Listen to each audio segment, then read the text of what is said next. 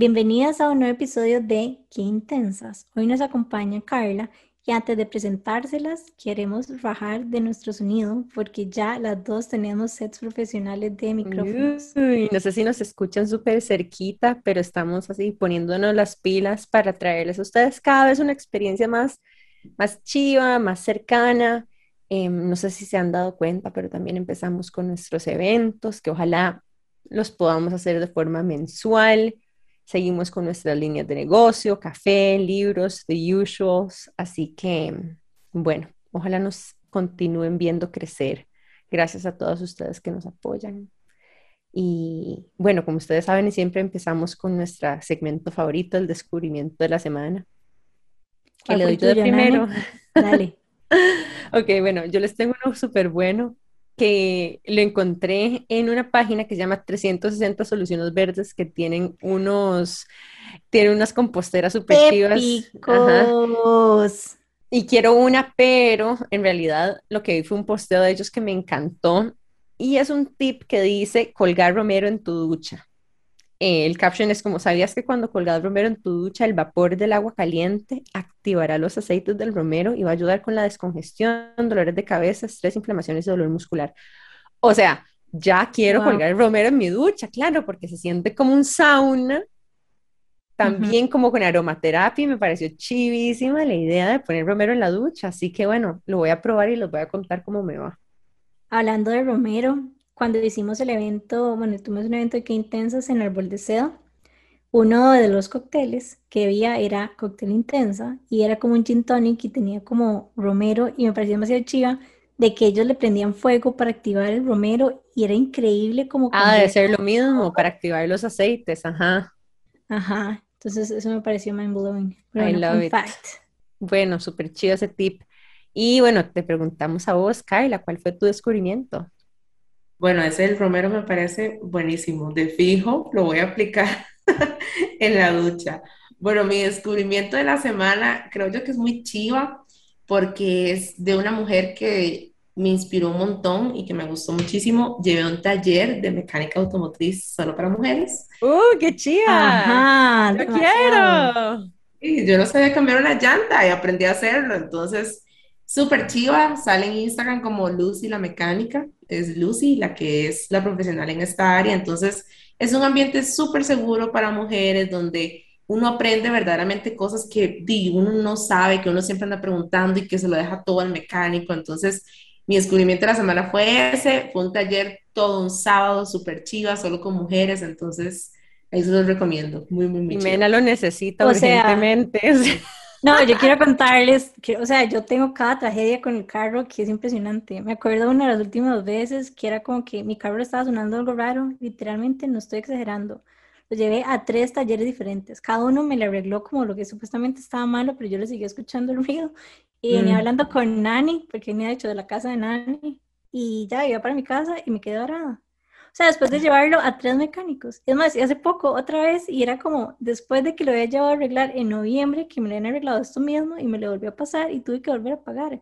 Entonces también es como tan frustrante que de fijo lo vamos a tener porque es como, como que yo siento que a veces como que uno se aprovechan un poco de uno, un poco, creo que... Es que es súper difícil, si uno no tiene criterios, saber cuándo uno, o sea, incluso a la hora de escribir, siento yo que es como a la hora de dar un diagnóstico del cuerpo de uno, si uno no puede comunicar realmente a dónde o si tiene conocimiento de qué es lo que está pasando, es muy difícil también que el, que el profesional haga un diagnóstico porque hay poca información y el mecánico al final no anda con uno en el carro. Entonces no sabe, ¿verdad? Es como justamente el momento donde, no sé si les ha pasado, pero donde uno tiene que enseñar lo que está chueco, no, o sea, sí sirve el momento que uno le está enseñando, ¿verdad? Eh, y después, cuando uno ya sale del taller, se vuelve, no sé, a, romper o, o, hacer algún ruido, pero es súper difícil saber cuando uno, exacto, como que cuando se están aprovechando de uno no, si uno no tiene criterio para... Claro, inclusive como un tema de seguridad, o sea, en realidad, como que las veces que me ha pasado que me he quedado varada, por dicha ha sido como lugares como, como súper seguros, digamos. Pero ¿qué pasa si uno va como camino a la playa y se te estalla la llanta y no sabes cambiar? sola. O te quedas varada porque no sabes hacer el cambio de aceite que tenías que hacer. Entonces, me encanta tu descubrimiento. Muchas gracias por, sí. reportado. y lo más lindo es que es un espacio solo de mujeres. Tal vez alguien diga, pero ¿por qué no hay hombres? Es que no es que Lucy no quiere que haya hombres, es que simple y sencillamente quiere un espacio donde la mujer se sienta tranquila de preguntar sin miedo, de poder descubrir cosas. Entonces, súper chida. Me encanta. Tiene todas las características de un descubrimiento intensas, eso. Jime, ¿cuál es tu descubrimiento? Bueno, mi descubrimiento es que me compré un curso. Otro. Aunque prometí, exacto. Aunque prometí no, no entrar más ahí, pero bueno, la cosa es que soy la marquetera, pero me salió como un anuncio de 40% de descuento y era de Jordan Peterson, que me encanta. Entonces, Buenísimo. al final es demasiado bueno. O sea, lo, es como de las personas que me, o sea, que yo lo escucho hablar y que yo no pienso como ningún argumento contrario a lo que él dice, me explico, como que todo lo que él dice tiene como tanta razón y tanta validez y está también justificado que ni siquiera, o sea, ni siquiera puedo como refutarlo. Entonces, bueno, me parece un ser humano extraordinario y el que me compré son ocho módulos. Es básicamente como para descubrir y entender mejor tu personalidad. Entonces, como un poco de autoconocimiento. Así que súper recomendado.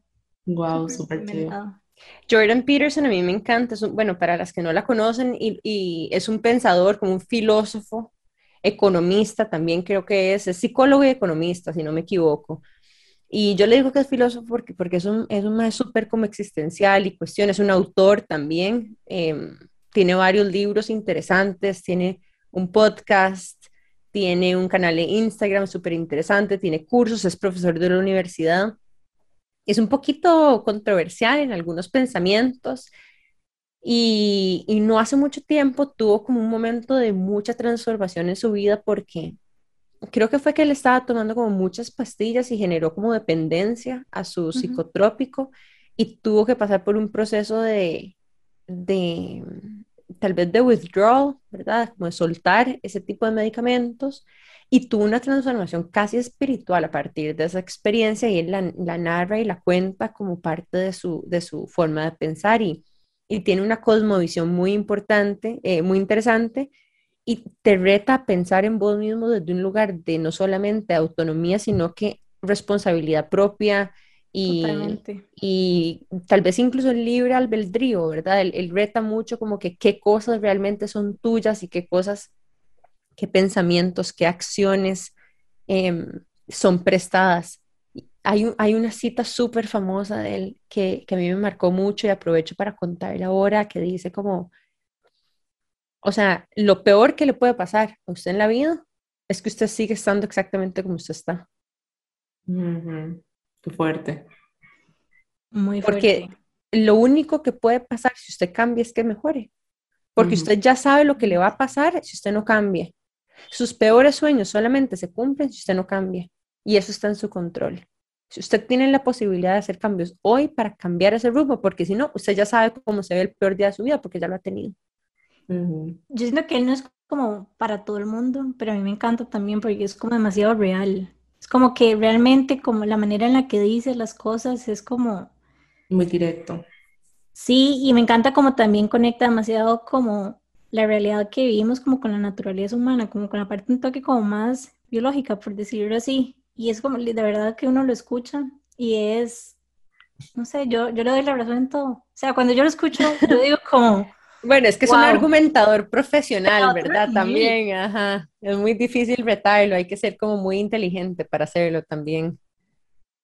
Pero bueno, ese fue mi descubrimiento de la semana. Si quieren aprender más de él, pueden seguirlo en Instagram. Tiene libros, como dice Ana, a mí me encanta comprar los audiobooks de él. Y bueno, el último fue, fue este curso que compré para descubrir mi personalidad. Ay, me encanta, Jimmy. Y bueno, vamos a presentarles a nuestra invitada de hoy es Carla Scott. Ella es periodista, conferencista, especialista en marketing digital y emprendedora. Cuenta con una agencia de marketing digital, un negocio de consultoría y un proyecto en redes sociales llamado Mi Vida Afro, que busca educar sobre la cultura afrodescendiente. Tiene 27 años, le encanta viajar, conectar la naturaleza, meditar y hacer ejercicio. Y con solo leerte sos una intensa. Ah, sí, me encanta. Total, y me lo han dicho un montón de veces hasta la fecha, digamos. Pasa siempre que a uno le dicen que es muy intenso, pero bueno, yo me siento halagada que me digan que qué intensa que soy en realidad. Y Carla, si vos tuvieras que contarnos como, ¿verdad?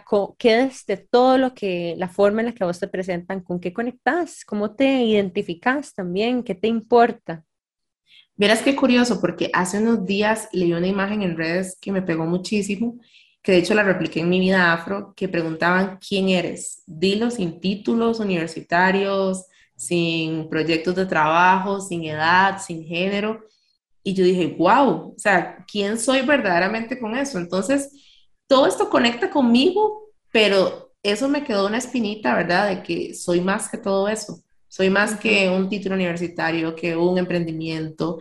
Y cuando me puse a pensar quién era verdaderamente, descubrí que creo que soy una persona que es libre, o sea, que disfruta la libertad. Y creo que emprender me ha dado esa libertad. Entonces, si tuviera que identificarme conectar con una de esas, sería el tema de emprendimiento, porque a mí el emprendimiento me dado esa libertad de hacer cosas que quiero, cosas diferentes, crear, eh, no sé, cambiar el rumbo de la situación. La frase que estabas diciendo, Nani, totalmente, si uno se queda donde está es lo peor que le puede pasar. Entonces emprender me ha dado como eso. Entonces, creo que eso es como lo que más conecta conmigo, esa flexibilidad y libertad de, de ser quien soy en realidad. ¿Sos acuariana? No, Piscis. casi, casi pegas. Ya casi Jimena aquí con el psicoanálisis. Qué pero me encanta, me encanta lo que decís porque de verdad que, que emprender trae también mucha libertad. No, y, también proyectos de emprendimiento, aunque no seas full time emprendedora, ¿verdad? O, ¿verdad? Nosotros que tenemos como un híbrido, que Jimé tiene como un emprendimiento más formal y después este, eh, que intensas, y yo que tengo un trabajo y como lo combino con este emprendimiento, pero también soy emprendedora y soy más como emprendedora de startups que, tienen otra nota, ¿verdad? Que no es pyme, em, pero yo creo que algo que conecto mucho con lo que decís de esa libertad es la libertad creativa. Y qué lindo y la celebro en este espacio también de intensas, porque, mm, porque a mí me devuelve mucho la vida este espacio, ¿verdad? Tengo en, el trabajo yo salgo y, me dicen, bueno, tenés grabación hoy. Uy, qué cansado. Y llego y me siento menos cansada cuando salgo que cuando entro. No sé si a vos te pasa eso, Jime, pero digamos... Como que recarga energía. Totalmente. Y qué lindo porque, porque uno conoce gente nueva, porque podemos hablar desde un lugar como muy extrovertido. Yo soy de las que no sé a quién les pasa, pero hablando también de emprendimientos digitales, que probablemente hoy va a ser un tema importante, así que si les interesa el tema, asegúrense de quedarse conectadas. Em, yo soy la que no sale en fotos en redes sociales en su página. o sea, yo soy la que no asoma, pero ni la punta de la nariz y me cuesta un montón porque cuando posteamos fotos mías en mi página o de Jimmy mías en Intensa, generalmente, o sea, lo aprecian mucho, nos quieren conocer, quieren ver nuestras caras, quieren asociarla a nuestra voz y, ay, yo no sé, a mí me da como penilla, ¿verdad? Entonces, eh, incluso pensar como que hay tanta gente que me conoce porque me escucha. Sí, y me es que dar como... Estás, estás exponiéndote básicamente, es como quiero emprender pero porque tengo que hacer esto y es lo que eh, piden las redes sociales y todos los tips que vemos de marketing digital, pero es como, es, es, una parte vulnerable mía, o sea, tengo que mostrarme, mostrar cosas que me hacen sentir insegura, mostrar mi vida. Entonces, todo eso uno lo pone como muy vulnerable y no es tan fácil como suena. Para nada, y eso que yo ya me expuse a nivel audio, ¿verdad? y he contado secretos aquí y todo, pero pero sí, me parece súper interesante. Em, chicas, vamos a irnos a un súper breve corte comercial. Hoy vamos a hablar de un montón de cosas lindísimas. Este, Carla es una emprendedora que tiene varios tipos de, de emprendimientos, tiene incluso una línea de, tal vez de activismo, ¿verdad? Activismo social que también es muy importante para ella. Yo estaba diciendo planificadores, perdón, pero es porque tiene muchas cosas. sí, tiene, tiene buenísimos planificadores de contenido, tiene muchos tips de, emprendimiento digital, tiene una conciencia social y, y, tiene un activismo importante a nivel humanitario y social que, que, también es algo que es muy único y muy auténtico de ella. Em, así que hoy están, ojalá se preparen para un súper episodio y bueno, volvemos en unos minutos. Recuerden que están escuchando Qué Intensas por Amplify Radio, ya casi nos escuchamos. Qué intensidad y hoy estamos en un episodio más de Qué Intensas y nos acompaña Carla Scott, que es una intensa. Y de hecho quería empezar preguntándote, ¿cuál es la primera memoria que vos tienes o cuándo te diste cuenta que eras una intensa? ¿Y cómo te sentiste al respecto? Bueno, mal, porque siempre he creído o creía que la palabra intensa era como mala, como estoy haciendo mal las cosas. Entonces, creo que estoy casi segura que desde pequeña, porque siempre he sido muy inquieta de estar haciendo cosas. Siempre eran como, Carla, quédese quieta, Carla, ya, Carla, bájele, o sea, siéntese, no esté necia, no esté molestando. Y creo que una vez en el colegio me pasó que íbamos a hacer un proyecto y, y yo quería volar, la verdad, yo quería hacer un montón de cosas ahí chivísimas, entonces me acuerdo que una compañera, lo curioso de todo esto es que yo estoy en un colegio solo mujeres, entonces es increíble porque a veces entre las mismas mujeres, ¿verdad? Hay ciertos, no sé, ciertos comentarios que uno dice, ya ahora uno de grande dice, ¿cómo es posible que entre mujeres nos tratemos así? Pero bueno, ese es otro tema. En el colegio había un proyecto y, y una de las compañeras me dijo, ya, Carla, no sea tan intensa, es demasiado, no vamos a hacer eso. Entonces, no sé, como que yo ahí pensé en su momento como, digo, voy a tener que bajarle en serio, porque tal vez y la gente no piensa igual que yo, no tiene la misma línea o las mismas ganas. Inclusive cuando emprendí, qué intensa, Carla, o sea, mejor esté tranquila, que es en un trabajo estable, ¿para qué tanta necedad? Es muy intensa, relaciones pasadas con exnovios, Carla, eso es una intensa, entonces creo que es una palabra que en realidad he escuchado toda mi vida y cuando me invitaron al podcast estaba muy contenta porque dije, este podcast me describe. A nosotros nos gusta decir que ser intensas es nuestro superpoder y es que en realidad para nosotros esa intensidad es pasión y escuchándote literalmente en eso es en lo que en lo que se traduce si lo sabemos dirigir, si lo sabemos dirigir bien, nos logra, nos llega, perdón, a los objetivos que nosotros queremos queremos cumplir. Y bueno, mi segunda pregunta es que me gustaría saber más de cómo decidiste que querías emprender y cómo empezó este camino y esos obstáculos que tal vez tuviste también. Sí, es muy curioso porque en realidad yo nunca pensé en emprender, pero mis papás, desde que, o sea, yo crecí básicamente en un bar, mis papás tenían un bar-restaurante, entonces toda mi infancia yo veía a mis papás teniendo un negocio, o sea, trabajando, que proveedores, que pagar salarios, que pagar aguinaldos, entonces tal vez desde ahí ya lo traía, pero no me daba cuenta que quería hacer eso. Yo a medida que fui creciendo, yo dije, no, claro, yo estudio, eh, consigo un trabajo estable, eh, me dedico a ser periodista, ¿verdad? Mi sueño en ese momento era trabajar en un set de noticias, ¿verdad? Eso es lo que yo quería hacer. Pero a medida que me gradué de la universidad, fue cuando descubrí que, que me gustaba mucho como crear cosas, como crear cosas diferentes. Yo decía, la comunicación no puede ser tan limitada y tan cuadrada como me la están enseñando en la universidad. Entonces, me acuerdo que en ese momento empezó todo el auge de las redes sociales cuando yo estaba en la U, desde el segundo año de universidad empezó todo, que Facebook, que hay que estar en Facebook, que hay que hacer cosas en Facebook. Entonces, yo dije, qué interesante sería como, no sé, empezar a ayudarle a la gente a manejar sus redes sociales. Me acuerdo que yo pensaba en ese tipo de cosas y desde ahí ya andaba, o por ejemplo, trabajaba en agencias de publicidad y le decía a mis jefes, déjenme conseguirle clientes, o sea, yo se los puedo conseguir podemos trabajar con eso y no sé qué, o sea, en mi mente, ¿verdad? De, de inocencia, queriendo que ellos tuvieran más dinero, yo pensaba en eso, entonces ahí me di cuenta que verdaderamente quería emprender un proyecto y antes de emprender, como que lo quería hacer, pero no me animaba o lo intentaba, hacía planes pilotos y no salían, entonces ya al final me di cuenta que sí, que era algo que quería hacer y que tomé la decisión. Para mí emprender fue fácil y difícil al mismo tiempo. Fácil porque, por ejemplo, siempre conté con el apoyo de mi mamá, que con, ella era con la que vivía en ese momento, y mami fue como, no, dele. Yo le dije, mami, voy a renunciar, estoy harto de este trabajo, de las horas, de la mala paga. Y fue como, Carla, dele, yo la apoyo en todo lo que necesite. Pero a la vez fue difícil porque la conciencia de que había que tener redes sociales para potenciar un negocio tal vez no era tanta como lo es ahora. La pandemia vino a poner un Estaba muy temprano, estaba muy temprano. Exactamente, entonces fue difícil y además de que yo, como soy bien intensa, decidí empezar el emprendimiento con lo que tenía. Yo dije, ok, no tengo carro, no importa en ese momento. No tengo, tengo una compu ahí que me dio sirve, perfecto. Tengo una cámara que me había comprado, genial. Y empecé dando asesorías a domicilio. Entonces les estoy hablando que Carla agarraba el bulto entonces vivían a Acerrí, ¿verdad? En la montaña, y me decían, Carla, ¿puedes venir a la juela a dar una asesoría? Y yo, claro.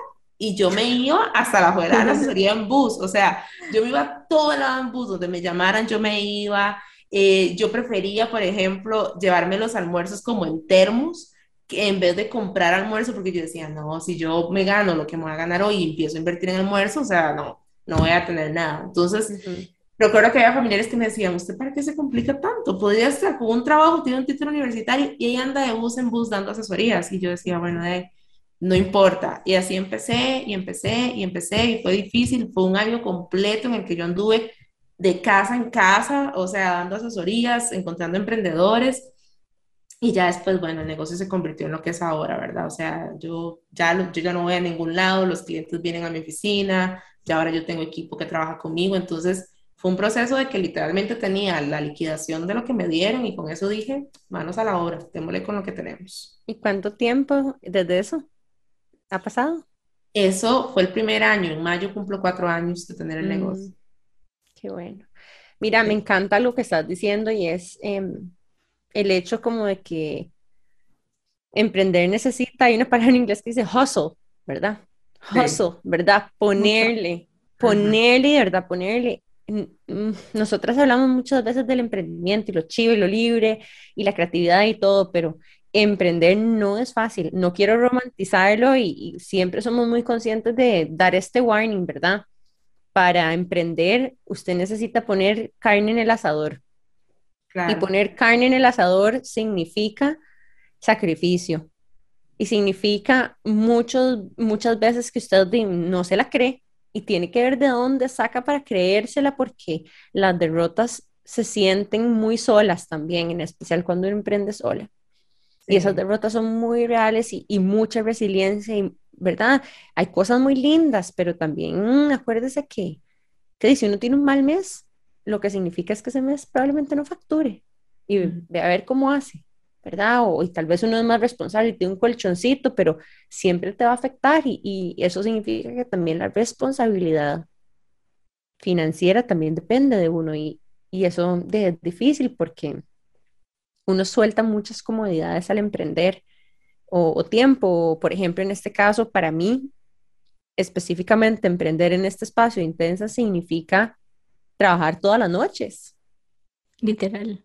Llegar a la casa después de un día de trabajo entero en una oficina con muchísima gente, manejar en una presa de vuelta, llegar aquí, ver a ver cómo me caliento almuerzo en unos sobros y conectarme a la computadora, ya sea a grabar, a editar, a planificar, a hacer proformas, a hacer cotizaciones, hacer modelos, digamos, de costos económicos, eh, registrar gastos, hacer partes administrativas, o sea, ¿verdad? Y, muchos sábados también. Nosotros trabajamos sábados y trabajamos ahorita, gracias a Dios, con, con un equipo y, y, que ha sido una bendición poder tener chicas que se unan a nuestro equipo porque ya Jim y yo no damos más abasto, pero, pero sí. o sea, yo tengo un trabajo todos los días, pero tengo un segundo trabajo y, y esa es la realidad de emprender también. Voy a decirles un fun fact primero. Yo me acuerdo que yo creciendo, yo veía a mi mamá, mi mamá tenía un horario de 7-3 y yo toda mi vida dije como, yo quiero ser con mi mamá, yo quiero ir a trabajar, yo con lo que terminé, ¿verdad? O sea, de 7 a 3. De 7 a.m. a 3 de la mañana. A 3, exacto, es como un poquitito más de horas, pero literalmente es eso y yo creo que de hecho, esta semana lo hablábamos, o sea, como que obviamente tener un trabajo estable te da, te da mucho también, porque te da como hasta cierto punto como esa estabilidad financiera, que vos sabes que vas a recibir como un paycheck todos los meses, pero al mismo tiempo también tiene como sus contras, como la libertad que tal vez no tenés, que nos estaba contando Carly, que mi opinión es como lo más lindo de emprender, es como la libertad de... Sos dueña de tu tiempo. Claro. no solo del tiempo, sino como de las cosas que se hacen, ¿sabes? Porque entonces uno como que puede conectar también mucho con propósito y es algo que yo a veces no sé si ustedes se han cuestionado esto y es que de verdad emprender es muy difícil. Y yo a veces cuando veo como empresas que no sé, son como de platos o algo así, como que me parece como sin gracia, yo realmente como que admiro como el hustle que hay detrás o como de esos negocios como tal vez como más como de ti, no sé, como no, no algo que en lo personal a mí me apasiona como cómo han hecho para conectar, porque digamos, para mí no sé, o sea, es difícil, pero es relativamente fácil porque conecto demasiado con hacer joyería y conecto demasiado con conocer otras mujeres y empoderar, etcétera. Entonces, como que la energía va fluyendo. Pero realmente emprender en algo que uno no se sienta apasionado me parece tan difícil. Sí, no, y emprender, lo que decía Nane, creérsela. Vean, yo creo que eso fue, y siempre le esa es la clave, además de todo el trabajo y todo, de mi negocio. Sea, yo llegué en un punto, conocí a una clienta que tenía, tiene una empresa aquí en Costa Rica grandísima y todo, y me invitó a su casa un día y hablando, cenando, me dijo, Carla, el día que usted empiece a creer más en su proyecto, ahí es cuando usted va a crecer. Acuérdese de eso. Y vean, esas palabras, o sea, fue una mentora en su momento. Esas palabras yo dije, de fijo, o sea, yo ahorita dejo de andar en bus, me voy a comprar carro, voy a tener una oficina, voy a creer que verdaderamente eso está sucediendo. Y entonces ahí fue cuando mi negocio empezó a, crecer, pero tener esa mentalidad no es fácil. Como dicen Anne, hay momentos en que uno dice, y no sale, o, no, no, puedo, o estoy cansada, o entré en ansiedad, lo que sea. Llega momentos en que uno dice, ya no quiero más, o sea, porque estoy haciendo esto, sería más fácil tener un trabajo. Pero ahí es donde verdaderamente se pone a prueba todos los días. para mí, emprender, siempre lo he dicho, es como ir en contra de la corriente. O sea, yo siento que todo el mundo va como fluyendo y yo voy ahí haciendo cosas diferentes porque no es algo normal que la gente hace. Parece normal, pero no lo es. No todo el mundo emprende, no todo el mundo se mantiene en el tiempo emprendiendo.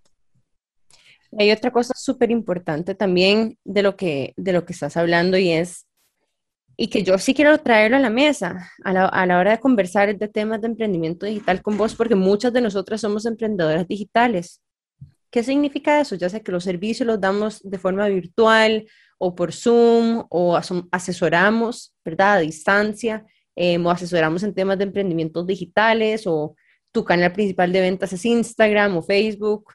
Em, o el producto bien que vendes es un producto de tecnología, que también es otra forma de hacerlo digital, una suscripción, etc.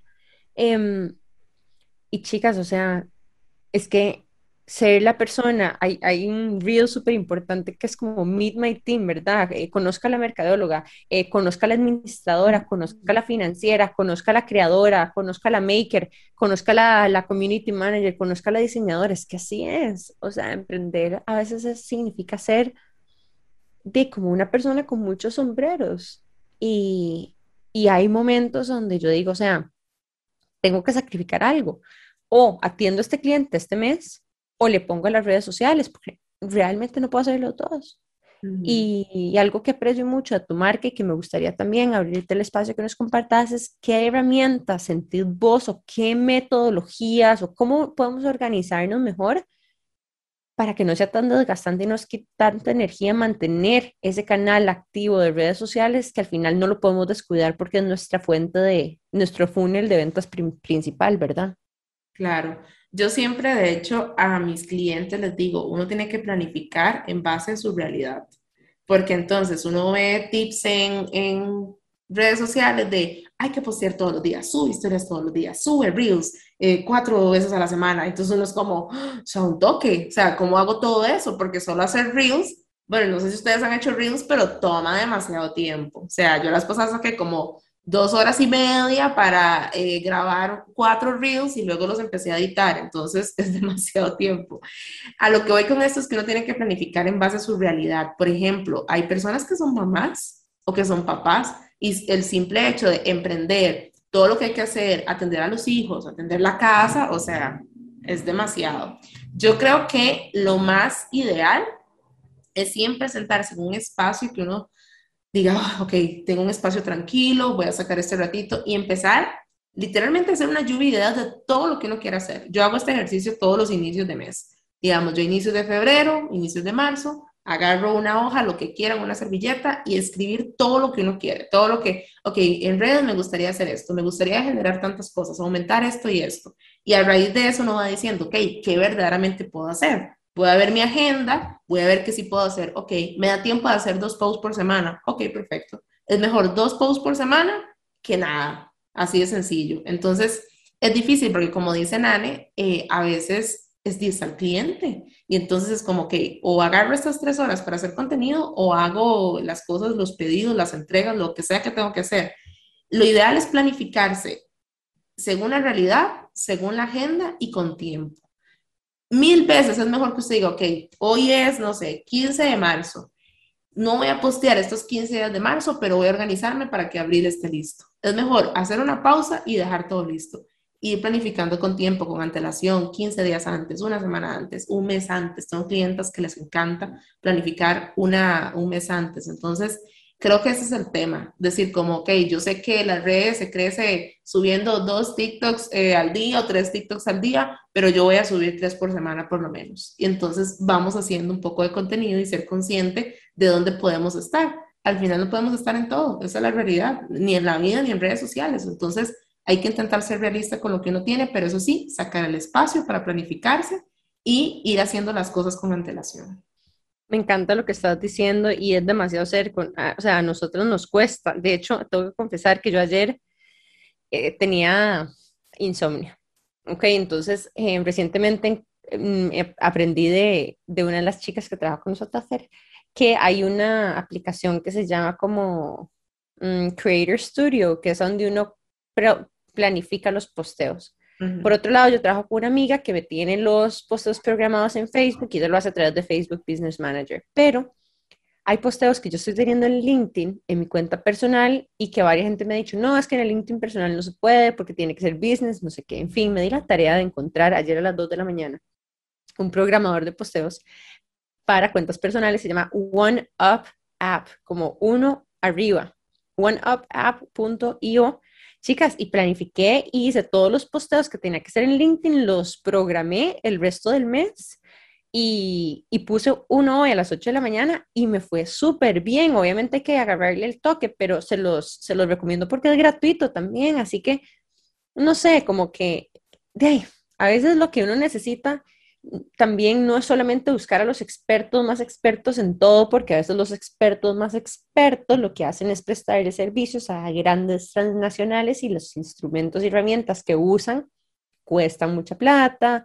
Entonces nosotros tenemos así como un, kit, ¿verdad? De, de, basic apps que nosotros usamos gratuitas, por ejemplo, Calendly es una que, que recomendamos un montón, les recomiendo este One App. Eh, también les recomendamos Canva, que lo usamos un montón para templates. Eh, ¿Qué más diría, Jime, que recomendamos nosotros para usar tipo de emprendimientos digitales? Ah, el, el, el, link in bio de Linktree, de fijo. Color Story a mí me encanta para, para edición de, de fotos. Ah, pero esa cuesta. Sí, pero creo que tal vez hay como una suscripción que es gratis. Yo sí lo pago porque hay como ciertas cosas que te permite hacer que realmente hacen toda la diferencia, como con contaminación de color y etcétera. Entonces yo sí lo pago, pero creo que sí hay una versión gratuita que es épica. Otra que les recomiendo es Snapseed para edición de, de fotos, que es buenísima. Em, ay, bueno, y nosotras, Jimmy y yo somos muchísimos Splitwise, porque Splitwise nos permite a nosotros mantener como en especial cuando tenés a alguien más, ¿verdad? Como que saber cuánto he puesto yo, cuánto ha puesto Jime, cómo nos vamos equilibrando. Entonces, si vos no sos de esas personas que son súper diligentes metiendo todos los gastos en un ojo de Excel y llegándole al break-even y saber, Splitwise te lo hace automáticamente. De hecho, también se usa mucho para hacer como paseos entre amigos y saber quién puso qué y quién le tiene que pagar un poquito a quién. Eh, esas son como nuestros go-tos de todos los días aquí en ¿Qué Intensas? Eh, obviamente Zoom Zoom es una herramienta demasiado importante para nosotras. Usamos demasiado, no sé si clasifica, pero como todo el Drive es como... Google Drive. Como, Google Keep también, buenísima, para hacer notas. Totalmente. O sea, nosotros tenemos todo en el Drive y a la fecha, aunque tengamos dominio propio, porque ahí está nuestro website, queintensas.com. Em, seguimos usando el Gmail, porque es que no hay como el Google Drive para compartir. Igual se puede integrar, para que sepan, si alguien ya quiere hacerlo como más elaborado y ese extra step, nosotros pronto lo haremos, pero eh, igual puedes como poner, digamos, como el arroba que intensas y usar igual Gmail, digamos. Sí, ¿qué otra cosa? Ay, hay uno buenísimo que yo les abrí hace poco que se llama Boomerang, que es una forma de programar emails dentro de Gmail también, que es gratuito. Me fascina, ese es de mis prefes, prefes. Em, hay una que es por aquello que alguien quiera, eh, Mix Caption para poner subtítulos. Entonces, si quieren poner subtítulos en los stories o en los reels o en lo que sea, también una forma inclusiva de hacer contenido. ¿Qué usas vos para hacer reels? Porque yo siento que Instagram en eso me parece como tan tieso. Sí, yo, bueno, primero los grabo, ya sea o con cámara o con celular, casi siempre con celular, porque cuando pienso en la cámara y esto, ya me da, pierdo, pierdo demasiado tiempo. Y generalmente yo lo edito en InShot, ahí es donde edito los videos. Entonces, hay más aplicaciones para editar videos, pero para mí esa es como la más fácil con transiciones. Super user friendly. Exacto, entonces casi siempre uso InShot para editar los videos. ¿Y hay alguna otra herramienta que, que, recomendarías que estamos dejando fuera?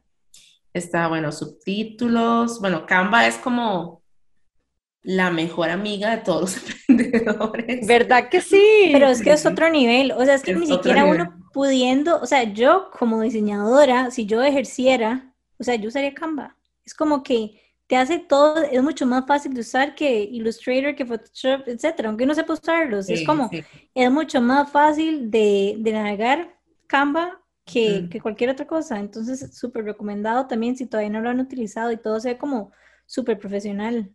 Sí, me acabo de acordar de otro, MailChimp.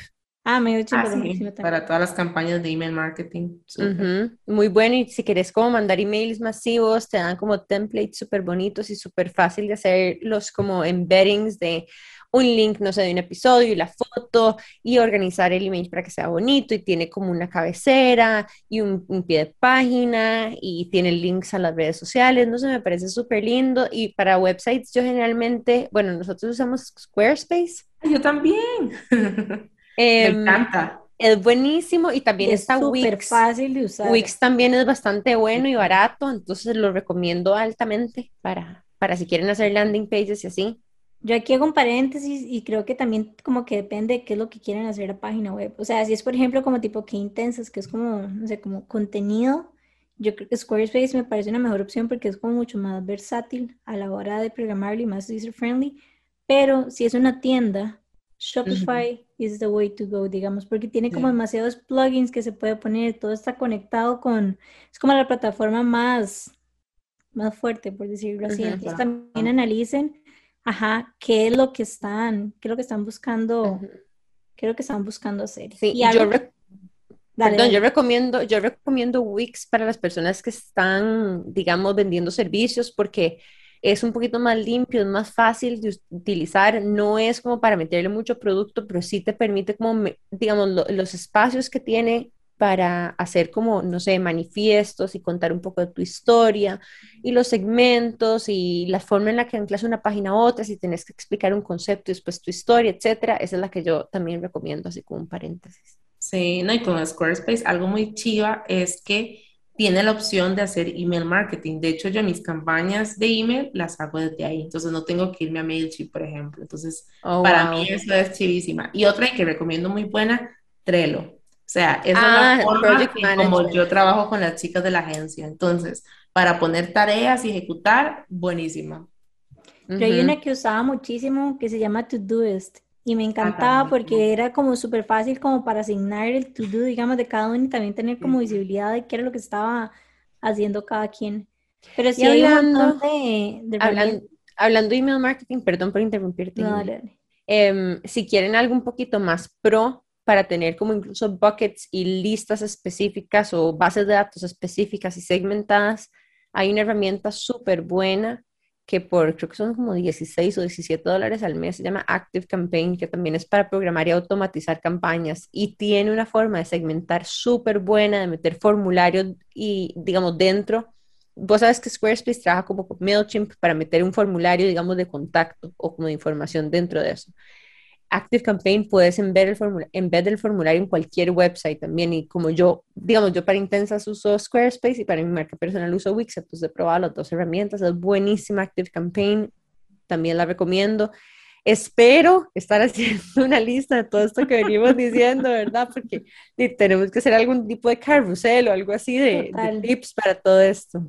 Creo que algo importante de lo que estábamos diciendo que hay como demasiadas herramientas, pero O sea, por ejemplo, algo que me ha pasado a mí es que es muy importante como que a la hora de buscar una herramienta asegurarnos de que se pueda integrar con otras, porque si no, llegamos como a duplicar cosas. Entonces es como uno no tiene tiempo y después es como el tiempo para llegar y estar metiendo, no sé, por ejemplo, en MailChimp y también como en la base de datos de yo no sé qué. Entonces como tratar, y hay un montón de plataformas como Zapier, por ejemplo, que integran las, eh, las diferentes plataformas, no sé, que yo a la hora de generar, de ingresar mi ¿y cómo se llama? De ingresar un correo en tal lugar, de una vez se me ingresa en la base de datos de tal otro. Entonces, siempre que busquen herramientas, traten como de que de alguna u otra manera todo se integre, porque hay que tratar como de automatizar al máximo, porque la realidad es que en realidad tenemos poco tiempo y hay que ser súper eficientes en la manera en la que lo utilizamos. Y bueno, nos vamos a ir a un corte comercial y ya casi estamos de regreso con más de Carla Scott aquí en Qué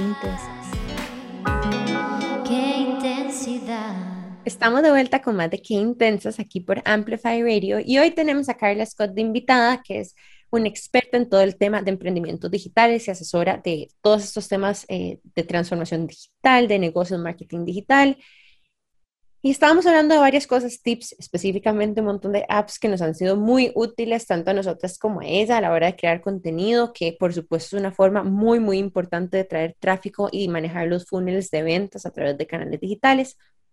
Pero Carla además es una emprendedora con una pasión por el activismo social y tiene una cuenta, o no sé si es un proyecto que se llama Mi Vida Afro, que les queremos contar. Y no sé si Carla, ¿quieres contarnos un poco más de, de esta gran iniciativa que, que llevas vos? Sí, bueno, mi vida afro es totalmente diferente a lo que yo hago en mi día a día laboral.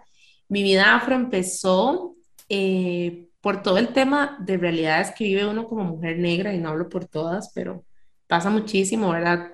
Comentarios, microracismos, que es que el pelo aquí, que el color de piel, que te verías mejor lacia, que por qué anda el pelo así, siempre como un tema, ¿verdad? Ser mujer negra siempre es un tema. Entonces, yo me cansé como de todo eso, yo decía, no es posible que estemos en el 2000 y algo, ¿verdad? Y todavía la gente sigue diciendo estos tipos de comentarios. ¿Cómo es que la gente no está educada sobre estos temas y cómo es que lo normalizan tanto?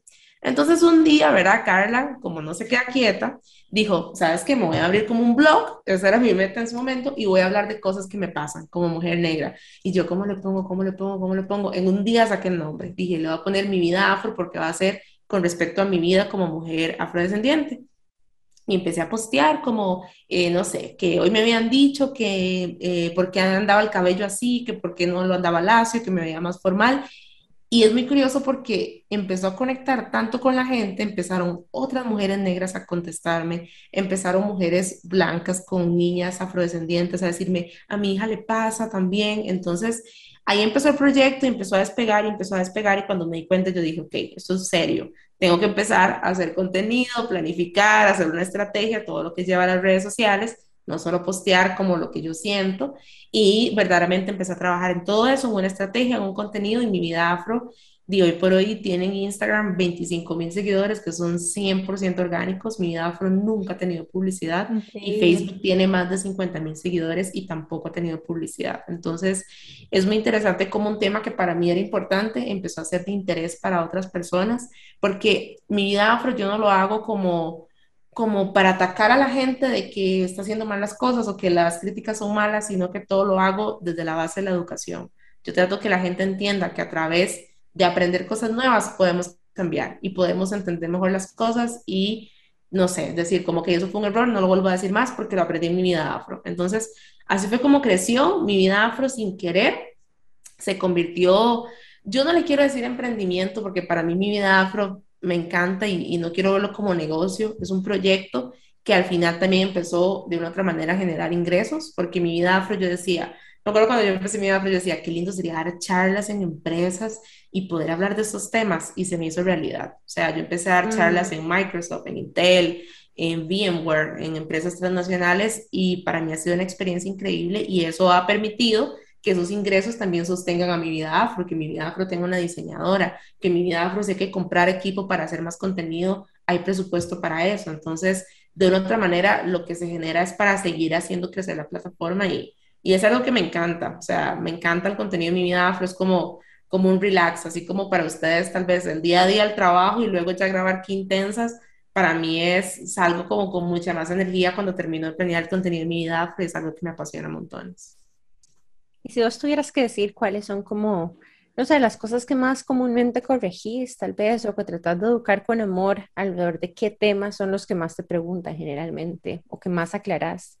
Sí, creo lo que más aclaro es como frases muy normalizadas en la sociedad como, ay, es que hoy he pasado trabajando como negro, ¿verdad? Típica frase. Y lastimosamente son frases que como la gente escuchó en la casa, que le escuchó a la mamá, que le escuchó al papá, las repiten y no se dan cuenta del trasfondo que puede tener una frase como esa. O por ejemplo, pensar que el cabello afro es informal o que, no sé, es diferente. O que todas las personas negras escuchamos la misma música, todas tenemos que escuchar reggae, danza, ¿verdad? Porque eso es lo que hemos creído o que las mujeres negras, por ejemplo, estamos sumamente hipersexualizadas en el sentido de que, ay, sí, es que yo siempre quería estar con una mujer negra, es que las mujeres negras tienen un cuerpazo, ¿verdad? O qué sé yo, un trasero grandísimo, porque es lo que han visto en películas de Hollywood, es lo que ven en, la publicidad. Entonces, la gente crece con eso y esa es de las cosas que más despierta en mi vida, pues como, wow, yo estaba diciendo eso, yo pensaba eso también, yo pensé que todos los negros hablaban inglés y no precisamente todos los negros hablan inglés, ni tienen por qué hacerlo. Entonces, esas creencias que se han construido a nivel social es lo que más trato yo como de destapar en mi vida, pero como vea, esto no es así, esto no es así, esto es diferente. Entonces, eso es como lo que más le gusta a la gente, los microracismos, eh, terminologías, por ejemplo, el término mulato es un término que usualmente usamos, pero viene del tiempo de la esclavitud porque a las personas mulatas las utilizaban como cargas para llevar el trabajo forzado. Entonces, les pusieron mulatos de mula y de ahí viene la terminología. Entonces, esas cosas, la gente cuando se las contenido afro es como, wow, no sabía. O que un peinado, por ejemplo, significa algo en la historia o que las telas de la ropa tienen un significado. Entonces, todo eso a la gente le parece muy curioso y en realidad yo he aprendido montones porque hay cosas que no sabía, pero a medida que he ido investigando y leyendo, he aprendido y yo, wow, esto hay que contarlo. Entonces, eso es lo que más le gusta a la gente en mi vida. Me encanta y me encanta porque se siente demasiado conectado con, con propósito, porque inclusive lo que contabas de que empezó simplemente como una manera de expresarte que al final terminaste monetizando de una u otra manera que lo que permitió más bien fue como terminar de amplificar el, mensaje y hasta cierto punto es como demasiado, no sé si la vida o qué, pero también tiene mucho que ver como a dónde has llegado, obviamente con tus habilidades, porque no es cualquier persona que se sabe comunicar de la manera en que vos es, que sabe todas las herramientas que vos sabes y llegar a esa cantidad de followers de manera orgánica, o sea, wow. Me gustaría preguntarte esa estrategia también, porque no dudo de que haya una estrategia ahí ahí detrás? O sea, ¿cuál fue tu estrategia a la hora de, de crecerlo? Lo primero, entender muy bien el público meta. Entonces, eso es algo fuertísimo en todo negocio. Si yo no entiendo quién es mi audiencia, no, no, le voy a llegar a nadie. Entonces, entendí muy bien quién era el público de mi vida afro al tiempo. Los primeros meses todavía no lo había descubierto y ya después dije, ok, ese es el público meta de mi vida afro. El tipo de contenido, la forma en cómo doy el mensaje, eso para mí ha sido clave, no es lo mismo decirle a la gente, no sé, poner un poco de historia y un montón de información en un post, a diferencia de tomar esa historia, sintetizarla y poner un mensaje clave que verdaderamente llegue a la gente. Eso ha sido clave. Constancia, mi vida afro ha tenido mucha constancia, de hecho, un pico muy alto de mi vida afro en crecimiento de seguidores que en su momento me generó demasiada ansiedad fue este, el tema del asesinato a George Floyd, que eso fue en plena pandemia. Entonces, cuando eso sucede, la gente se volvió loca en querer aprender de todo el tema del racismo. Y claro, yo les cuento que en ese momento mi vida afro, antes de eso, tenía como 8 mil seguidores, digamos, en Instagram. Ya Facebook estaba muy, muy alta. Y de la nada, o sea, yo un día pasé de 8 mil seguidores a casi 15 mil seguidores en un solo día porque entonces la gente dijo, ah, necesito aprender de esto. Y claro, cuando dijeron, necesito aprender de esto y que sea en español, todo estaba en mi vida. o sea, todas las, las, cosas que la gente estaba buscando estaba ahí. O sea, cómo ser parte de una lucha antirracista, eh, cómo entender ciertas cosas, todo. Entonces, claro, la gente empezó a compartir los posts, a seguir, y fue una locura. A mí en su momento me asustó mucho lo que hablábamos ahora de salir en redes, porque yo dije, ok, pasé de tener esta cantidad de seguidores a esta otra, yo no sé quiénes son. Y a partir de ahora me están viendo a la cara, están conociendo a Carla. Entonces, esas cosas me generaron, me generaron tanta ansiedad que en su momento tuve que saber cómo manejarlas y decir, ok, la estrategia cambió, ya no es como, ay, voy a subir que, no sé, ya tenía una comunidad como más conocida y yo decía, voy a compartir cositas más mías personales, pero eso empezó a cambiar porque era gente completamente nueva. Entonces, todo eso, ¿verdad? Mi vida afro siempre tiene estrategias diferentes, se va renovando a medida con el tiempo, el contenido, ya ahora pues hay un equipo de personas que me ayuda, obviamente todo pasa por mí primero, pero por ejemplo, personas que les consulto, a mi novio Roberto como hombre afrodescendiente, de mi hermana, que también es una mujer afrodescendiente, pero es más joven, entonces trato como de ver qué conecta con la juventud, qué conecta con las mujeres, qué conecta con los hombres, pasa por creación de contenido por una diseñadora, o sea, es todo un proceso. Yo ya no lo trabajo sola, obviamente las ideas salen de mi cabeza, pero es un proceso, hay mucho trabajo detrás, lo que hablábamos, ¿verdad? Tengo que decirte que me encanta el tono con el que vos educas acerca de la cultura afrodescendiente, porque muchas veces hay mucho miedo de hacer preguntas por, em, de como que revelarse uno ignorante. Esa es la verdad. O sea, y, y, y mi primera amistad afrodescendiente fue hasta que yo me fui del país. Me fui a la universidad, a un lugar en Estados Unidos donde de repente hay un montón de personas alrededor mío, compañeras, tenía más compañeras afrodescendientes, era mi, mi mejor amiga era roommate de una chica este, que era estadounidense, pero era primera generación estadounidense, de hecho, tampoco tenía, y, y poder entender las diferencias también entre qué significa una persona que es afrodescendiente con tres generaciones o que toda la vida ha sido estadounidense y otras que vienen de verdad como de eh, como más cerca de la afrodescendencia, ¿me entiendes? Que son primera generación en otro país. Em, y entender que hay, no se puede generalizar, ¿verdad? Y, y, es tan obvio cuando uno lo dice y lo entiende, pero es tan difícil a veces como que realmente poder entender cuántos sesgos trae uno y cuánto, a, no sé, tal vez como en la medida que uno, y las invito a que, que, que sigan la página, yo lo he visto, pero hay un post tan sencillo que vos haces, es como, África no es un país, ¿verdad?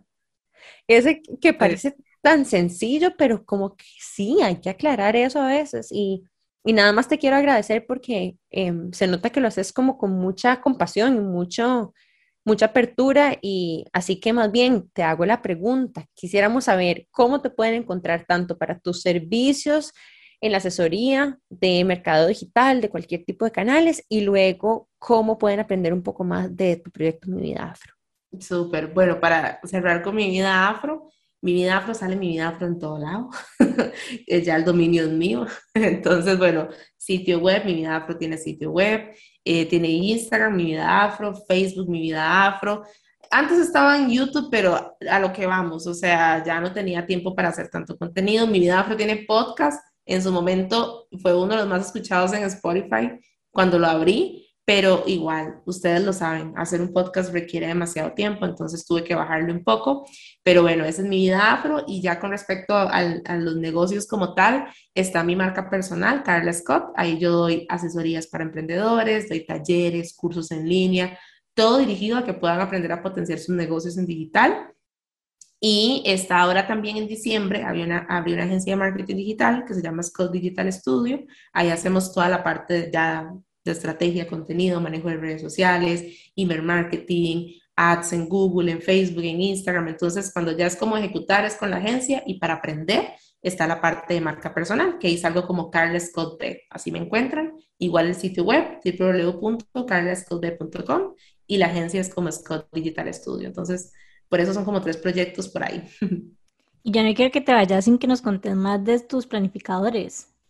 Sí, este año decidí sacar planificadores porque yo soy súper fan de la planificación y la organización en todo. Yo hasta organizo como mis comidas de la semana, o sea, soy súper fan de la planificación, entonces sin planificación no hay éxito en redes sociales, así de sencillo, hay que planificar, hay que estructurar, entonces esa pasión por la organización me hizo crear un planificador para emprendedores en donde van a encontrar una parte, digamos, en la hoja izquierda, donde pueden hacer la lluvia de ideas, escribir las ideas de contenido, ideas de anuncios, toda la estructura que tiene que llevar un previo a, y al lado derecho de cada página, de cada mes, van a encontrar un calendario donde pueden ir organizando día a día en el mes qué tipo de contenido quieren subir. Entonces, este fue un nuevo proyecto que saqué les ha encantado a mis clientes, les ha encantado porque tienen como un solo lugar para planificar su contenido, sus estrategias en redes sociales. Entonces, ¿qué pasa? Que una vez se organiza y escribe en papel y, ay, dejé el cuaderno en tal lado, se me olvidó, dejé papelitos. Con el planificador tienen todo para estructurar en un solo lugar lo que ocupan. Entonces, es bien bonito, es bien ligero, es bien fácil de usar. Se les da una clase previa este, de cómo utilizarlo, que es una clase pregrabada, se les envía y así pueden utilizarlo sin ningún problema. Entonces, ahí está el planificador también. Yo quiero cerrar dándote las gracias porque hablamos de demasiadas cosas y el tiempo de verdad que, que se pasó volando. Demasiadas gracias por habernos dedicado tu tiempo, habernos compartido tus experiencias, aprendizajes y de verdad que, que, vayan a seguirla, o sea, van a aprender, demasiado, hay demasiadas cosas, teníamos una lista gigante de temas que queríamos hablar, pero bueno, se nos pasó rapidísimo, pero pueden seguir aprendiendo más en las redes sociales de Carla. Y bueno, nosotros cerramos por el día de hoy con nuestro episodio de Quintensas aquí en Amplify, recordándoles que tenemos una línea de café delicioso que tienen que probar, que tenemos un bookshop también que tenemos eventos y bueno, tenemos un montón de cosas y para estar enteradas tienen que seguirnos en Instagram como que intensas podcast y seguir a Amplify como Amplify Radio FM. Y bueno, nos vemos el próximo miércoles. Chao. Chao.